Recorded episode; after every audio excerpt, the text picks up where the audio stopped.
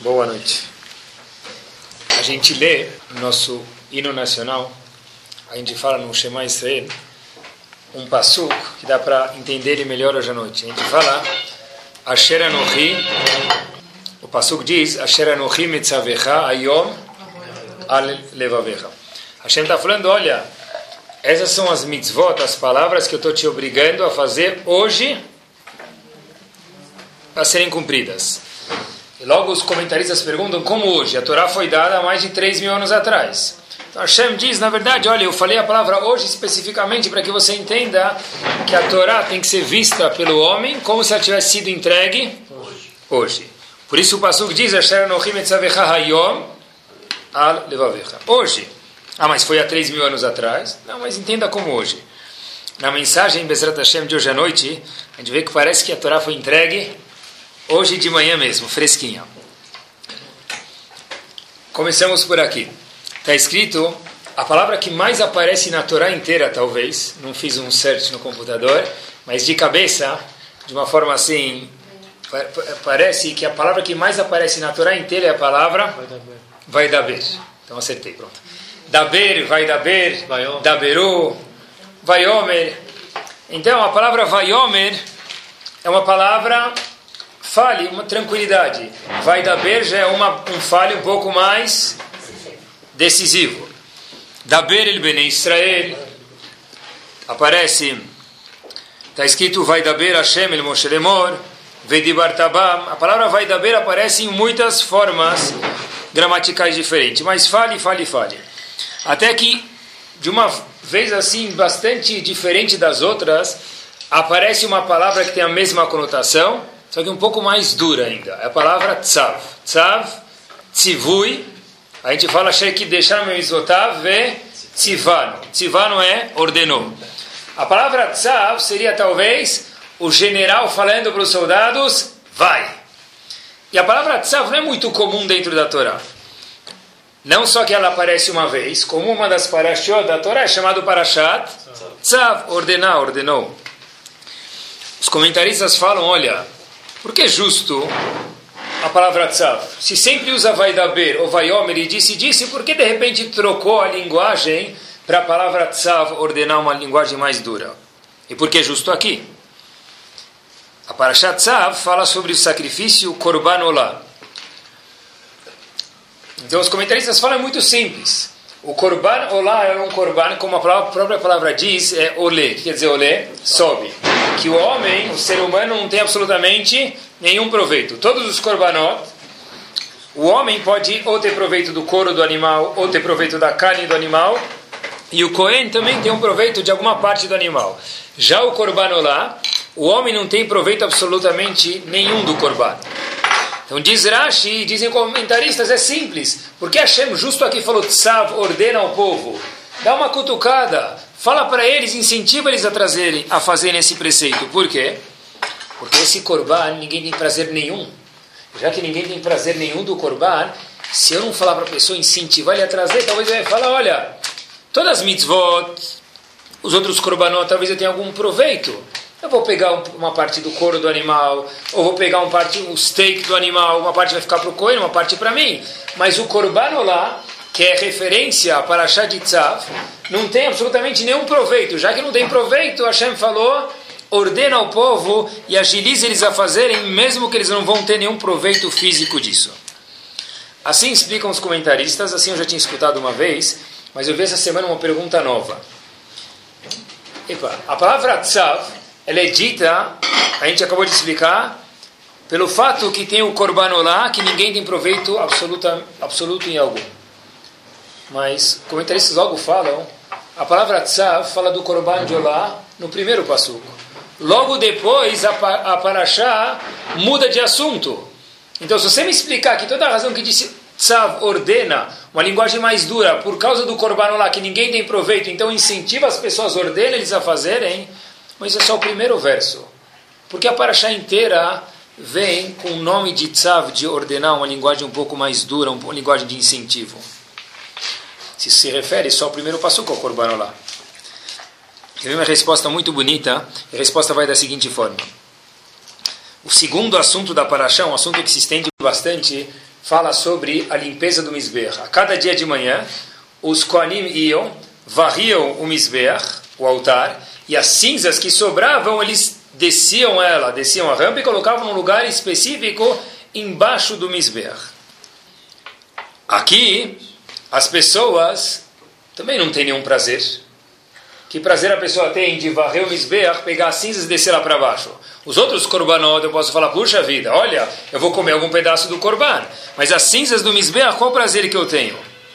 Então, Ramim fala, olha, aqui está escrito tzav. É o que? Ordena a pessoa a varreu o Mizbeach também. Por quê?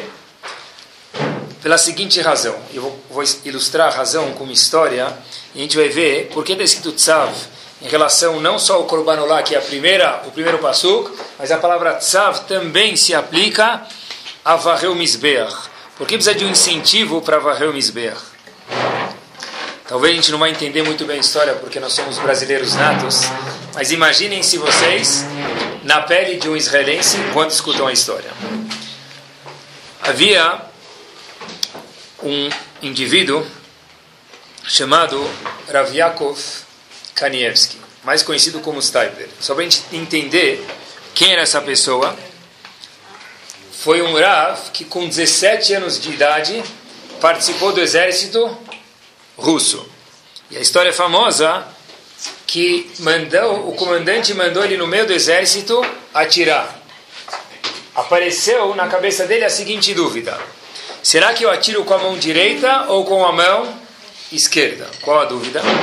A gente sabe que em Alachot Shabbat, todo trabalho que ele é feito de uma forma normal é um Isur da Torá. Todo que o trabalho que é feito de uma forma anormal passa a ser um Isur Derabanan, rabínico, um nível menor, apesar que os dois são graves. Então o Stipler ficou com a seguinte dúvida: é melhor eu atirar uma vez com a mão direita e acertar no alvo, ou atirar duas vezes com a mão esquerda, porque eu não vou acertar de primeira, e acertar o alvo? É melhor fazer um Isur da Torá, ou dois, duas proibições rabínicas. A história foi que ele decidiu atirar com a mão esquerda, só que já que alguém que quer tanto cumprir Shabbat, Hashem fez que, que do primeiro tiro com a mão esquerda ele acertasse o alvo, o alvo e o comandante liberou ele do trabalho. Era uma pessoa que dentro do exército russo se preocupava com Shabbat, com Kashrut e daí por diante. As palavras de Rav Chaim Kanievski do Stipler, se vocês olham os livros dele, é tudo sim, não, não, sim. Vocês procurarem o filho dele, Rav, Chaim Kanievski, hoje mora em Bnei as perguntas de leis de Allah que perguntam para ele, ele responde tudo ken, lo, ken, lo. A resposta talvez é uma ou duas ou três palavras no máximo. E o pai dele, o Stiper, também tinha esse mesmo procedimento. Era tudo palavras bem curtas e breves. As pessoas fazem filas e filas e filas de horas para escutar duas palavras. Bracha ve'atzlacha. É só isso. Esse mesmo Stipler, pai do Rav Chaim Kanievski, que vive hoje em Bnei Brak, esse mesmo indivíduo que a gente mencionou, que dentro do exército russo se cuidava para cumprir Shabbat e Kashrut, o indivíduo veio para o Stipler falando, Rav, eu tenho uma dúvida, já quando o Stipler morava em Israel, eu tenho uma dúvida para o senhor, algo que atrapalha o meu crescimento espiritual. E obviamente você, Stipler, consegue se relacionar com isso. Então o Stipler falou para ele, Habibi, manda. O indivíduo falou para ele o seguinte, olha, toda sexta-feira eu chego em casa e a situação é de desespero. Por quê? O indivíduo fala, olha Rav, com todo respeito, quando eu entro em casa eu lembro da Parashá de Bereshit. Quando o mundo foi criado era tudo tovavô. Era tudo uma bagunça total. Eu entro em casa, parece Bereshit Barelokim Etashamavetaaretz. As meias estão no teto, a comida está no chão, as crianças estão sujas, a mesa está desarrumada. Eu não consigo, eu estudo Torá, eu chego em casa, eu vejo a situação, eu não sei se eu fico louco ou majnun. Eu não sei o que fazer. A gente está preocupado, a gente quer crescer, a gente sem menorá, sem paz não dá para crescer. Como é possível, perguntou esse Avrer para o Stiper, eu me dedicar aos meus estudos e crescer quando eu chego em, vejo em casa numa bagunça total, poucas horas antes do Shabat? Então, o Stiper olha para ele, entendeu a pergunta, ele olha para o Stiper de volta e o Stiper fala para ele: O que, que você quer saber? Então, o indivíduo fala para o Stiper: Eu quero saber o que fazer. Staber fala para ele, olha, a resposta para a sua pergunta é simples, são três palavras. O indivíduo falou, Baruch Hashem, eu sabia que até alguém que ia me entender, que ia me dar três palavras, eu vou repetir ela algumas vezes por dia, Bezat Hashem vai resolver a solução e eu vou poder crescer em Torá. Disse o Staber, é isso mesmo, três palavras. Pegue uma vassoura. Essa foi a resposta do Stiper para aquele Talmud Chacham. Onde o indivíduo pensou que o Stiper ia falar para ele, dá 13 cambalhosas, acende duas velas e enrola a barba atrás da orelha e vai no mikve 12 vezes por dia, a resposta era muito mais simples, mas mais incômoda de escutar, obviamente. Pegue, Habib, uma vassoura. Começa a trabalhar. Assim explica Rabben Yonah a pergunta que a gente mencionou alguns minutos atrás. Tzav ordena, incentiva. Incentiva é o Korbanolá. Mas o Korbanolá é o primeiro verso da Parashá. Depois fala sobre Varreu Mizbeach. Por que usa a linguagem de Tzav e não vai Daber e não vai Omer como é mais frequente? Diz Rabben Yonah, um dos Rishonim que viveu mais ou menos em 1200, fala, olha, para você entender que não é feio pegar vassoura, não é feio pegar a mão na massa dentro do Betamigdash, o Stipler falou inclusive na casa da pessoa, tá bom? Não é feio você ir lá e varrer. Ah, mas não cola, não é bonito. Tzav, isso mesmo, incentiva as pessoas, Moshe Rabbeinu, disse Hashem. Por quê? Para os Quarim entenderem que varrer, trabalhar, não é algo que é feio. Talvez no Brasil, volto a repetir, a gente não pode se relacionar muito bem com isso, mas talvez num domingo, num feriado, que a moça que trabalha em casa não está, e aí precisa alguém trabalhar um pouquinho mais, seja o homem ou a mulher, ou os dois, tanto faz. Hashem fala, tzav, Faz, ordena, incentiva, por quê? Porque as pessoas têm a tendência de falar, ah, isso aqui é aibe, é feio, não combina comigo. Hashem está falando que tudo isso aqui, o trabalho não é algo vergonhoso. Se a gente andar um passo adiante, o primeiro teste de Avram Avinu, o primeiro dos patriarcas, o primeiro indivíduo a descobrir a Kadosh Baruch Hu no mundo inteiro, de acordo com muitos comentaristas, o primeiro teste é Lech Lecha Me'artzecha vai embora da tua terra. Para onde? Não sei. Vai, depois eu te mostro.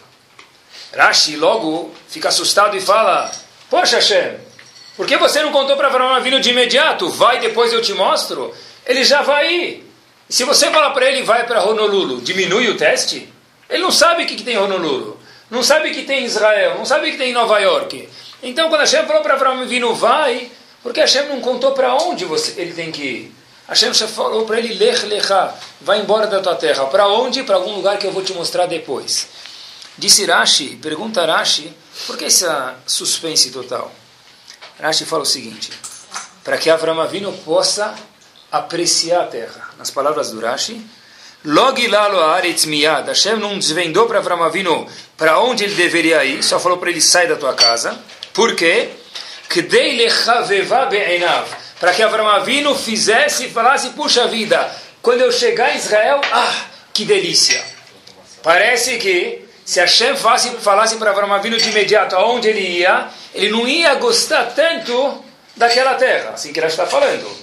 Hashem falou para ele, vai, não vou te falar para onde, porque quanto mais suspense eu deixar, mais você vai apreciar o lugar. Depois da ansiedade, vai vir o prazer. Avram Avinu sabia a direção para onde ir, mas não sabia aonde parar. Hashem falou para Avram Avinu, olha, Avram Avinu tem aqui um presente, talvez, para a gente poder relacionar com o exemplo.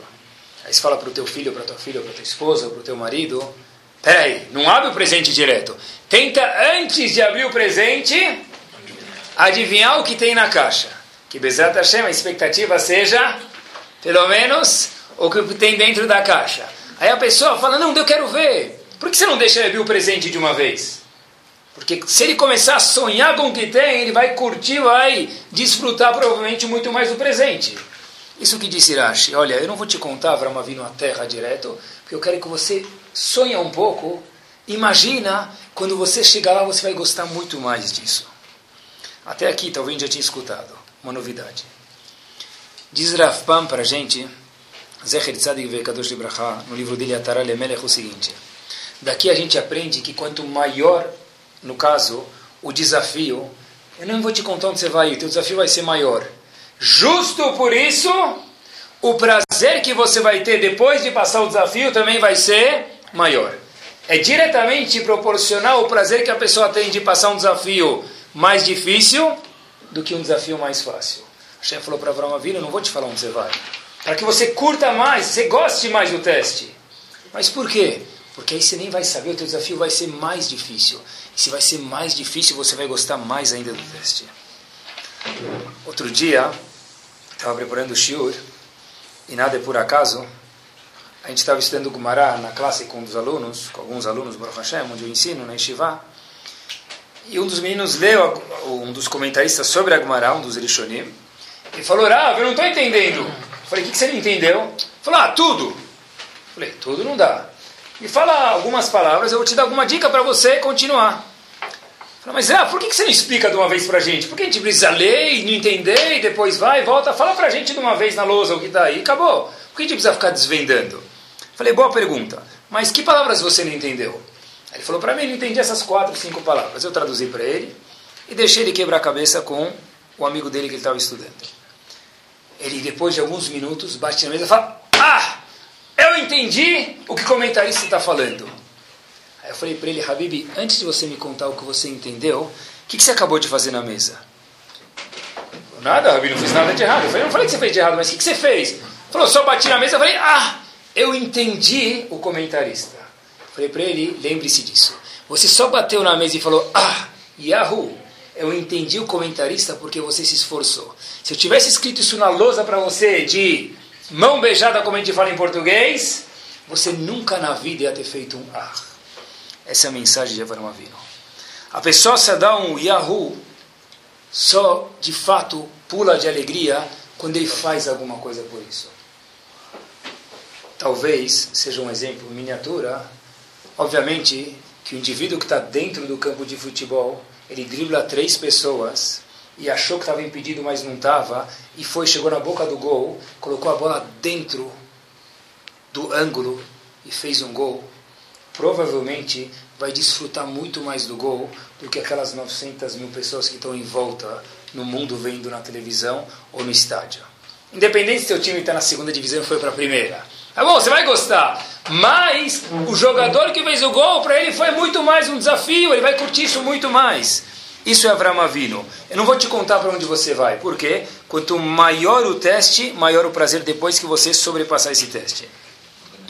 É chato o teste, mas ao mesmo tempo é gostoso e só assim que se cresce. O ser humano, talvez falam que o brasileiro é mais ainda, né? Não faça hoje o que você pode fazer amanhã. Esse é o lema do brasileiro, né? não é só do Garfield, é do brasileiro também. Mas as pessoas normalmente não querem trabalhar. Mas por outro lado, todo mundo quer falar, ah, eu consegui. Cuidado para não esquecer de Akadosh Baruch Mas esse eu consegui só dá para vir com transpiração, com esforço e com alguns testes que todo mundo tem durante o dia e durante a vida inteira. Rashi está ensinando para a gente, olha, que se você trabalhar para ganhar uma bicicleta, provavelmente vai demorar alguns meses para a tua bicicleta ficar embaixo da chuva. Porém, se você ganhar uma bicicleta de bar mitzvah, pode ser que depois de uma semana a tua bicicleta já comece a enferrujar na chuva. Se você trabalhar por aquilo, você vai cuidar melhor, você vai desfrutar melhor. Se você não trabalhar, vai ficar mais vulnerável a perder aquilo e o prazer vai ser menor. Mais um episódio que a gente vê na Torá. Avram Avinu, no fim de Sefer Bereshit, Avram Avinu falece, depois veio Yitzhak e por último veio Yaakov. Yaakov, no fim de Sefer Bereshit, em Parashat Vayechi mais especificamente, ele abençoa cada um dos filhos dele, das doze tribos. E cada um deles é abençoado de uma forma diferente. Até que tem uma das bênçãos que ele dá para um dos filhos chamado Issachar, uma das tribos. E tem um passo que chama muito atenção, qualquer pessoa que lê a Parashá, prestando atenção, tem um passo que chama muito atenção. O passo diz o seguinte, Yaakov falou para Issachar, um dos filhos dele, uma das doze tribos, olha, você Issachar viu a tranquilidade como ela é gostosa. Menuchá, tranquilidade. A terra de Israel é uma beleza. Portanto, Vayet Shichmo Lisboa. Abaixa o ombro, deita aí e trabalha, meu amigo. Abaixa e trabalha duro. Muitos comentaristas fazem a seguinte pergunta: Você viu como era gostoso tomar limonada na frente da praia? Ficar ouvindo música na frente das ondas. Com um garçom servindo o quê? Coca-Cola on the rocks. Por isso, trabalha. Qual a lógica do por isso? Se você viu como é gostoso ficar de férias, não diz por isso trabalha. Por isso disse Yaakov para Shichmol Isbol. Abaixa os ombros e começa a trabalhar. Qual a lógica do começo do passuco, do verso, para o fim do passuco? O por isso parece completamente oposto ao sentido do verso. As férias foram ótimas esse ano. Por isso, Bezerra Hashem, nos próximos 10 anos eu não quero mais ter férias. É isso que Jacob falou. Olha, você viu como é gostoso descansar? Viu? Agora vai trabalhar. Qual a lógica? Um dos alunos do Rav Moshe Feinstein, chamado Rav Nitan Alpert, a gente falou dele alguns shurim atrás, ele diz o seguinte, a palavra menuchá, tranquilidade, que a gente traduziu como deitar na frente da praia e ficar vendo por 12 horas a água bater e voltar, bater e voltar, e o barulho da concha no ouvido, que parece ondas. Essa é uma das definições. É ficar dormindo, eu chamo operação gelatina. O sonho da pessoa é deitar numa piscina de gelatina assim e afundar lá dentro. Esse é o meu objetivo de vida. É a operação royal. Deitar lá e um, quem gosta de framboesa vai ser de framboesa. Esse é o olamabá da pessoa, ele pensa. Esse é um dos tipos de menuchá. Mas o aluno do Moshe Feinstein disse que tem outro tipo de menuchá, menuchá, de paz. É o seguinte. É, menuchá, para alguns talvez seja aquela vida de interior, como imagina, né? Ficar lá, vou pescar, pegar minha bicicletinha, meu rádio AM com pilha, o que mais eu preciso? Não tem telefone, não precisa de nada. Vê quanto deu o jogo, vai pescar, no fim do dia, com 50 centavos você resolve a alegria na sinuca e mais 50 naquele leite transparente chamado pinga. Essa é a vida que o cara diz pedir a Deus. Vou trabalhar esperando minha aposentadoria. Essa é uma das explicações de tranquilidade. A outra explicação que aparece na Torá da palavra Menuchá, e por isso que ele abaixou o ombro para trabalhar, e não é uma contradição, Issachar viu outro tipo de Menuchá. Yaakov estava mostrando que existia outro tipo de Menuchá. A palavra Menuchá é tranquilidade, é paz. É o prazer de viver. O prazer de viver, quando a, quando a pessoa tem verdade prazer de viver, quando ele consegue fazer o quê? Eu consegui atingir algum objetivo. Por isso disse Yaakov para ele, Habibi, você viu a terra que ela é boa, que ela é fértil.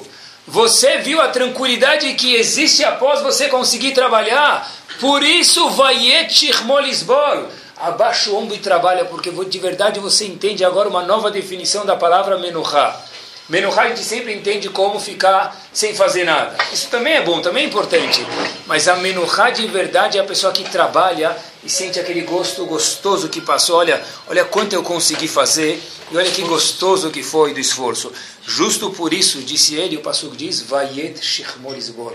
Abaixou o ombro e foi trabalhar, porque ele entendeu que o prazer que existe depois de passar um teste é maior do que o medo que o teste apresenta.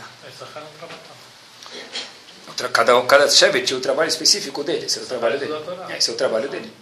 Eu li uma reportagem, faz tempo, na revista Exame, lá estava escrito, para mim no começo chamou a atenção, que muitos, pa, muitos filhos de pais que são pessoas empresários muito, muito, muito, mais uma vez muito grandes, decidem procurar outra carreira. Por exemplo, uma das dos personagens que tinha lá era o do Banco Itaú que o filho ou a filha, não lembro, não queriam seguir a carreira do pai. Logo me perguntei, poxa vida, é só entrar, sentar naquela poltrona de couro, apertar o enter três vezes por dia no computador, você já fez lá alguns milhões. Tá bom, não precisa fazer muita coisa. Aperta enter três vezes, dá tempo até de jogar paciência no computador, não dá? Almoça, às 10, volta às 2, está com a vida feita, porque vai, vai agora abrir loja no Bom Retiro de vender botão, zíper e tecido? Dono do Banco Itaú, meu amigo, que, que desperdício é esse? Esse é o nosso ponto de vista. Mas o próprio filho, o que, que ele falou? O que, que eles escrevem? A própria filha, o filho diz o seguinte: olha. Para quem já está, é ótimo, para quem vai começar. Então, eles falaram o seguinte: olha, eu não quero ser uma sombra do meu pai, eu prefiro ser muito menor, mas eu produzi alguma coisa. A gente está falando de milhões de reais envolvidos, mas existe também aqui bilhões. Existe aqui a palavra também emoção. A emoção da pessoa diz, não é o, não é o ego, não é o cavô da pessoa, mas eu, eu quero ser alguma coisa na vida. Eu vou ser o quê? Sombra do meu pai, não vou ser nada, só porque ele é, eu vou ser algum. Eu não fiz nada, o que, que eu fiz? Assim eles pensam. Então, olha, eu quero ser alguma coisa, eu quero eu construir alguma coisa. É esse prazer que a pessoa tem, é um teste, porque talvez não vai ter nada na vida. Mas esse é o teste que a Shem está falando para a gente, olha, essa menuhá, esse, esse prazer depois de passar um teste, faz a pessoa, vaiet crescer mais. Isso é a mensagem de Avram Avinu. No primeiro teste, Hashem falou, não vou te falar para onde você vai. Por quê? Essa suspense, essa ansiedade, essa crescer o teste faz você gostar mais da terra e mais da vida também. E por isso a gente mencionou também, está escrito tzav. Tzav, vai pegar vassoura. Mas é feio. Por que é feio? Trabalhar desde quando é feio? Contam, uma vez, para esforço nas custas dos outros também é muito fácil, né? Contam uma vez que havia quatro pessoas que estavam jogando poker, jogando um jogo aí, e estava envolvendo muito dinheiro, estavam jogando, preocupados. Aí, de repente, no meio do jogo, tinha um celular na mesa, toca o celular e era uma jogada perigosa. Então, o indivíduo atende o celular e a esposa fala: Olha, meu amor, tudo bem? Ele está no meio do jogo. Uhum. Diz: Olha, eu estou aqui no shopping, mas desculpa atrapalhar, imagina está no meio do jogo tal. Mas é que tem uma bolsa da Louis Vuitton está com 50% de desconto. De 20 mil por 10 É uma, é uma bichência, é uma bichência, não dá para perder. Por favor, posso passar no cartão de crédito, meu querido? Deixa eu passar no cartão de crédito. Aí o indivíduo fala, uhum, tá no meio do jogo, falou, tá bom, vai. Tá no meio do jogo, tá. Aí outro indivíduo coloca mais uma aposta e quem quer continuar o poker, ele coloca mais. Fala, eu continuo, ele continua, toca o celular de novo. Segunda vez, mesmo número. O indivíduo vai lá, atende. Uhum, vai. Aí ela fala, mas é que eu saí da loja e parece que shopping agora, não sei, eles fizeram uma mega promoção e tem um sapato de, de como fala, de crocodilo, aquele que eu sempre sonhava, couro de crocodilo. Uma barganha, 1.500 reais. Mas, só mais esse, por favor, esse, esse vai ganhar, vai dar sorte no jogo. Tá? O marido, aham, tá bom, vai. Pela terceira vez a esposa liga e fala, olha, eu estou aqui na frente da, da joalheria tal. Lembra aquele anel que você me prometeu? Não sei o que lá? Tal, promoção, tal. Esse dá para dividir no cartão, etc e tal. O marido falou, aham, uh -huh, e desligou. Chega. Depois que ele desliga o telefone, ele coloca o celular na mesa e faz. Todo mundo está olhando para ele e falou: O que, que é essa ligação? Ligação? Aí o, o indivíduo que atendeu o telefone falou: Esqueci de perguntar. A quem pertence esse celular? em outras palavras, ele estava atendendo a ligação para alguém. Então falou, pode comprar. Uhum. Obviamente, quando, quando o esforço não é nosso, dar dinheiro, da cara com o dinheiro dos outros, é sempre fácil, pessoal. Cuidado, mensagem daqui, nunca emprestem o celular para ninguém se a esposa estiver no shopping. Eu vi uma vez uma coisa curiosa, estava na Argentina, um Shabbat, e fui no Betacneset, justo o Rav Seruya falou no entre Shaharit e Mincha, entre e Musaf, eu lembro, faz um ano atrás, logo depois que eu saí Shabbat, eu anotei isso no papel porque eu queria lembrar, e eu sabia que alguma vez ia aparecer a oportunidade, hoje apareceu. Ele fez a seguinte observação, o nome de alguém, não lembro o nome de quem, ele disse o seguinte, quando nasce uma mulher, olhem que curioso, dão o nome da mulher aonde? No Sefer Torah. Sobe no Sefer Torah o pai e dá o nome para a filha. Quando nasce um menino, dá o nome para o menino, não no Sefer Torah, quando? No Brit Milá. Então ele perguntou em nome de alguém por que a menina dá o nome quando o pai sobe na Torá e o menino dá o nome quando faz o Brit Milá. Olhem que curioso. Disse o seguinte, que na Torá duas coisas são necessárias para que exista a Torá. Um é o esforço, a gente está falando hoje, e dois é esforço e dedicação, e o segundo é o estudo da Torá. E olhem que bonito. Quem tem a obrigação de estudar a Torá? O homem. Quem tem muito mais messiruto, né? Fez mais devoção, mais esforço? A mulher. Prova? Prova. A gente pode provar isso em nove meses. Né? Só isso já prova, né? Então, até a gravidez da mulher, tudo. Isso é messiruto, né? Fez para a mulher ter, dar continuidade ao mundo e ter mais um Yodi no mundo. Olhem que bárbaro. O menino é nomeado quando no Brit Milá. O Brit Milá mostra o quê? A Messirut Nefesh. Vai lá cortar um pedaço do menino, é uma dor isso aqui para a mulher. A mãe do menino em especial. O bebê não sei se sente nada, mas a mãe sente muito. Então olhem que bonito. O menino é nomeado na hora da devoção, para que ele saiba apreciar o papel da esposa, que é a devoção dentro do judaísmo. A menina é nomeada onde? Olha que lindo! Quando sobe na Torá. Por quê? Porque é para que ela, em contrapartida, também saiba apreciar o trabalho do marido dentro da Torá, que é o estudo da Torá. É por isso, meus queridos, que cada vez no Brit Milá os homens são nomeados na hora da circuncisão, enquanto que a menina é nomeada na Torá, para que cada um saiba ver o esforço do outro. Viu um, um, num livro americano uma observação curiosa. Estados Unidos tem pesquisa para tudo, mas eu li algumas vezes. Olhem até onde vai o contrário do esforço. Uma das invenções, que a gente nem lembra mais que é uma invenção, é uma palavra chamada micro-ondas. Como já ouviu falar nela? Está escrito que as pessoas, vamos dizer que alguém precisa colocar a, batata, a pipoca no micro-ondas por 77 segundos. Então, a pesquisa fez lá, colocou, e viu que todo mundo colocava o botão de um minuto, ou popcorn, e parava antes, em vez de apertar 77 segundos. Por quê? Porque apertar 77 segundos, apertar o 7 e 7 duas vezes depois o liga, demora um segundo a mais do que apertar o botão one minute. Então a pessoa prefere muito mais apertar one minute do que 7 e 7 depois liga, que é um trabalho muito árduo, doloroso e sofrido. Tá bom? Eu lembro, não, não existe mais, mas quando a gente, alguns anos atrás, quando a pessoa uma propaganda do Bradesco, vocês lembram? Era uma música? O que, que o indivíduo cantava lá? Não conhece? Aquela fácil, extremamente fácil. Nunca escutaram? É, lembro no, no rádio tocava, né? Abra uma conta Bradesco e sempre falava fácil, extremamente fácil para você e para todo mundo e não sei o que lá. Agora, qual o problema do fácil? Nenhum.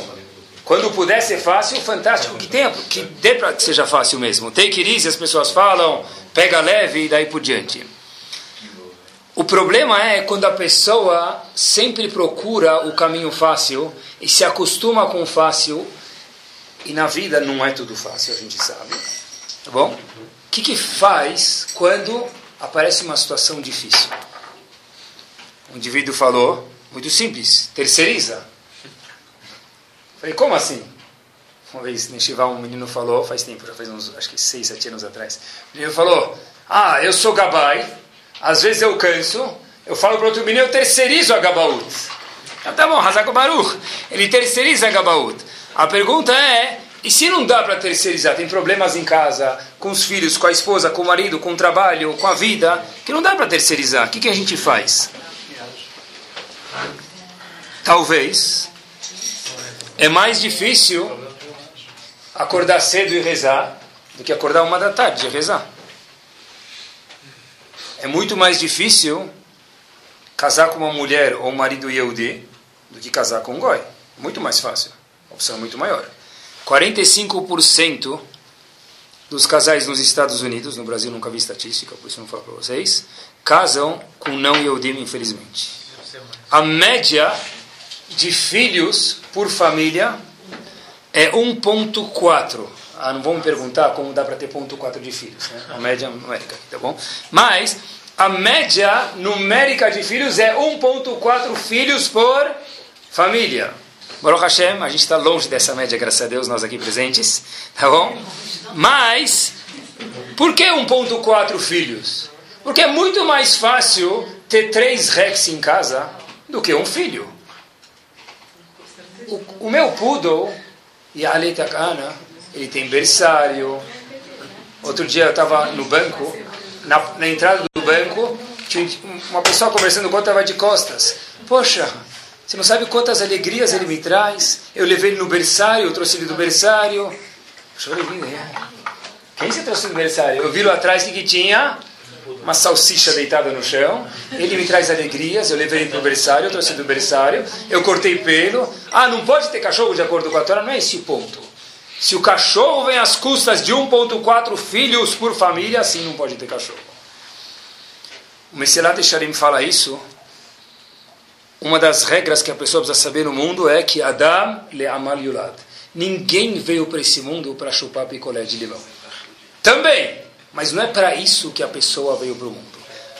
Uma mulher, uma vez veio para Rav Yaakov Kaminetsky, falou, Rav, foi Rav em Travadat, em Nova York, nos Estados Unidos, e falou o seguinte, Rav, eu tenho três filhos, e é difícil. Ela falou, sim, eu sei que é difícil, mas que eu posso te ajudar? Ele falou, não aguento mais, é difícil. Aí, Raviakov Kaminetsky foi para de um jeito muito delicado, mas olha quanta veracidade tem aqui dentro. Não foi você que veio alguns anos atrás pedir brachá para ter filhos?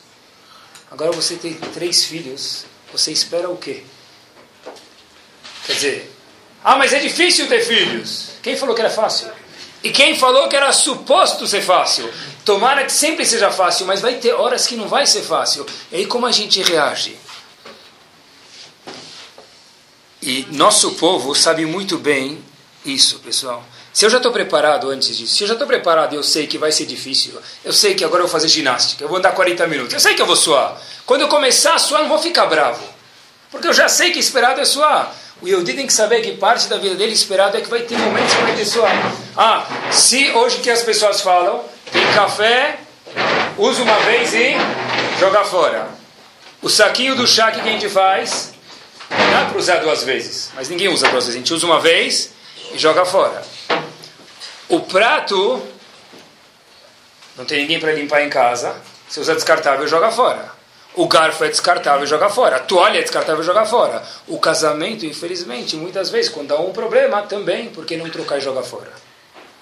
Mas deu problema! Deve ser alguma razão crítica. Não, a razão é, deve ser que você está casado. Porque está escrito Adão le amalilado. Não existe um caso, pessoal, que não pode ser, que não existe algum problema, alguma dificuldade. O nosso povo, meus queridos, é exatamente o contrário disso. Teve, eu vi uma história que saiu numa revista Mishpachá, que eu leio ela toda semana para participar do shur, e era muito boa. E lá, tem, logo no começo, tem um Rav que foi diretor do Beit Chinuch, chamado Rav Grila, que ele conta uma história muito curiosa ele conta que havia um grupo de prisioneiros na Segunda Guerra Mundial que foi levado para trabalhar num pomar de maçãs. Até aí não tem nada diferente. Só que o comandante nazista Shemov Zichro fez um anúncio bastante diferente, bastante novo, bastante não comum.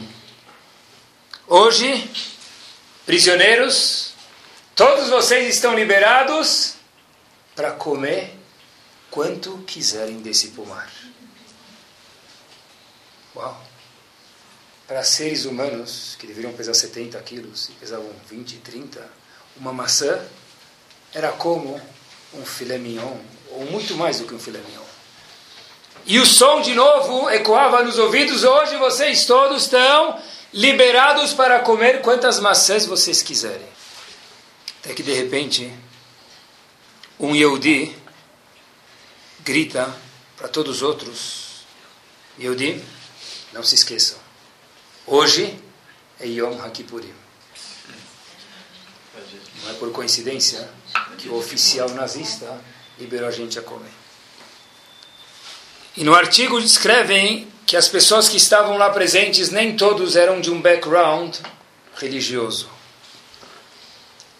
Porém, sentiram que seria uma vergonha, assim escrevem, comer em Yom Kippur na frente dos nazistas. Portanto, assim foi um fato verídico, absolutamente nenhum Yehudi, depois de ficar semanas, meses e anos sem ver um oitavo de uma maçã, não comeram absolutamente nada naquele dia. Isso é o nosso povo. É o contrário de take it easy. Vamos procurar sempre o caminho mais fácil. Mais uma história que eu vi, quando que é o desafio mesmo que faz a pessoa crescer, é o desafio que faz a pessoa ver a menuchá de verdade. Esse é o prazer de verdade, essa tranquilidade que existe. Não só a tranquilidade da limonada na frente da piscina. Gravrila conta mais uma história que ele foi para algum lugar dando tiro com mais uma pessoa, ele não conta quem é essa pessoa, mas um dos colegas que dava tiro junto com ele passavam num percurso juntos. Um percurso em Israel, passavam por um lugar chamado Herzliya. E de repente, esse colega que dava shur junto com ele apontou para o lado direito e falou: Olha, Rav, me permita, mas vou te contar alguma coisa. Falou o quê? Abri lá para ele. Falou: Olha, é aqui que eu comia davar acher. Davar acher, em português, claro, é um animal chamado porco. E aqui em Herzliya, que eu ficava e comia carne glat treif. Então ele logo perguntou para o amigo, o que, que te fez parar?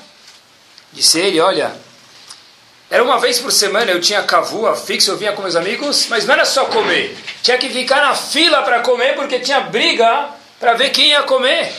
E a gente ficava na fila. Mais ainda, então por que você parou de comer? O que te fez mudar? Seria o seguinte, uma das vezes eu estava na fila, aqui em Herzliya, na frente desse açougue não kasher, esperando o zehut de ser o próximo a comprar carne taref. E não sei porquê, mas me veio uma lembrança na cabeça. Veio uma história que meus pais me contaram que o meu avô, ou seja, pai do meu pai, passou pelo, pelo campo, pela Segunda Guerra Mundial, e havia um fato que eu escutei algumas vezes sobre meu avô, e eu acho que foi isso que me fez acordar, que muitas vezes os oficiais falavam para ele, olha, come isso aqui. E meu avô falava, eu não vou comer. Olha, mas come senão você vai morrer de fome. Meu avô falava, se não é kasher, apesar de eu estar no campo de concentração, eu não vou comer. Finalmente, chegou o dia da liberação dos campos de concentração, os russos estavam entrando. Um nazista falou uma, uma frase para o meu avô e eu me lembrei aqui na fila do açougue não kasher, isso me fez mudar minha vida. O que, que você lembrou? Um nazista falou para o meu avô o seguinte: Olha, os russos estão chegando e daqui a algumas horas a gente já vai estar longe daqui. Mas eu vou fazer meu último serviço. Falou o nazista para o avô: Olha, eu vou te liberar também, mas numa condição: que você coma essa carne tarefa que está na sua frente. E se você não comer, aqui será o seu fim. E viram que outro exército estava chegando e de fato os Eudim iam poder sair, o meu avô falou: Eu não vou comer. Diferente do que a gente pode imaginar, atiraram no meu avô, ele caiu infelizmente faleceu no ato. E eu, olhando para frente, escrito carne não kasher na fila, enquanto meu avô deu a vida, perdeu a vida para comer kasher, eu por livre e espontânea vontade fazendo fila para comer taref, foi esse o meu primeiro passo de fazer chuva. Esse é o nosso povo, esses são os nossos avós e bisavós. Pessoas que entenderam entendem que não é sempre o mais fácil. Porque se a gente procurar sempre o mais fácil, ninguém aqui, lo aleno, terá netos. É isso. Ninguém falou que ser judeu é fácil. Que possa cada vez ser mais fácil e mais conveniente, mas e quando não for? Qual a nossa reação? Na nossa geração, não existe mais a palavra dicionário. Faz duas semanas a Chubeto falou uma frase que ficou na minha cabeça, que hoje em dia você pega uma, chegou na hora certa. Você pega um parágrafo, dois parágrafos, três parágrafos e a, seleciona e aperta Ctrl C. Escreve Google Tradutor e joga lá e aperta Ctrl V. Em um segundo todo o texto já está traduzido. Talvez precisa colocar uma vírgula aqui, uma vírgula lá, mas o texto, a grosso modo, 90% está traduzido. Se algum bisavô visse isso, ele ia ter tchatametim para ver, ia ter que ter para ficar vivo um segundo depois de novo. Porque antigamente era um, é um dicionário, era uma palavra por vez, podia demorar horas para traduzir um texto. Hoje em dia, você escolhe de qual dialeto para qual dialeto em segundos. Hoje em dia, uma criança de 6, 7 anos, no BBM dela, pode mandar uma mensagem para o motorista: estarei demorando mais 12 segundos, espera tal lugar. O motorista chega, ele entra no carro. O mesmo bisavô, mais uma vez, de fato, desmaiaria. Ou talvez nem acordaria mais. Os trabalhos das escolas é muito simples. Você digita a palavra lá, põe no Google, Ctrl C, Ctrl V, calma, não vai copiar tudo, senão o professor vai perceber, óbvio. Você muda a primeira frase, a última, a do meio, erra uma conjugação, vai tirar 9,5, tá bom, mas é isso, né? Quem mais vai trabalhar agora? Ninguém mais trabalha. Né? Antigamente, meus queridos, eu lembro quando saiu, não tinha nascido ainda, tá? Quando saiu aquele disquete, como chamava? 3.5, aquele disquete quadradão. Lá você podia guardar talvez duas páginas de, de, de de informação, depois saiu um disquete menor, depois saiu um, um CD. Aquele CD era uau. Hoje em dia existe um objeto do tamanho de um clips chamado pendrive. Todos já conhecem. E nesse pendrive você pode guardar músicas, filmes, a tua vida inteira pode estar contida naquele pendrive. Coitado se você perder ele. Onde, na verdade, e se você perguntar para uma criança qual o Hidush diz, qual a novidade disso, ele vai falar, não sei nenhuma. É fácil, põe Ctrl C, Ctrl V. É óbvio que um pendrive tem que guardar todas as informações. Cadê o UAU? Não tem mais o UAU, não tem mais o Yahoo no mundo. Fora no computador, www.yahoo.com. Mas o Yahoo, aquela vibração não existe mais. Há muito tempo atrás, eu não sou tão velho assim, não existia banheiro. Não é? Eis o Ashir, um dos, uma das opiniões da Gemara. Quem é o rico? Aquele que tem o quê? Banheiro. Um banheiro perto da onde ele come. Hoje em dia, nem, nem perguntam mais no census quantos banheiros você tem, porque já é given, já é certeza que tem banheiro. Mas a gente não tem mais nenhum, não tem mais nenhuma curtição, é tudo vem, vem, dá, dá, dá, mais, mais, mais. Em hebraico a gente sabe que cada, cada uma das palavras tem uma razão dentro, não é por acaso. Como se diz pérola em hebraico? Margalito, não é? Pode ser também? Margalito. É, ah, um, um diamante, uma pedra preciosa. Margalito. Plural, margaliot. Mas eu vi uma explicação linda que a palavra margaliot, o que quer dizer mar? Amargo. Galita, o que é gilui? Descobre. Dentro de cada amargo, dentro de cada teste, se você for atrás e vencer o teste, o Gilui disse o que você vai descobrir lá dentro é o quê? Uma margalita, uma pedra preciosa de fato. Só para terminar, quero que vocês saibam disso.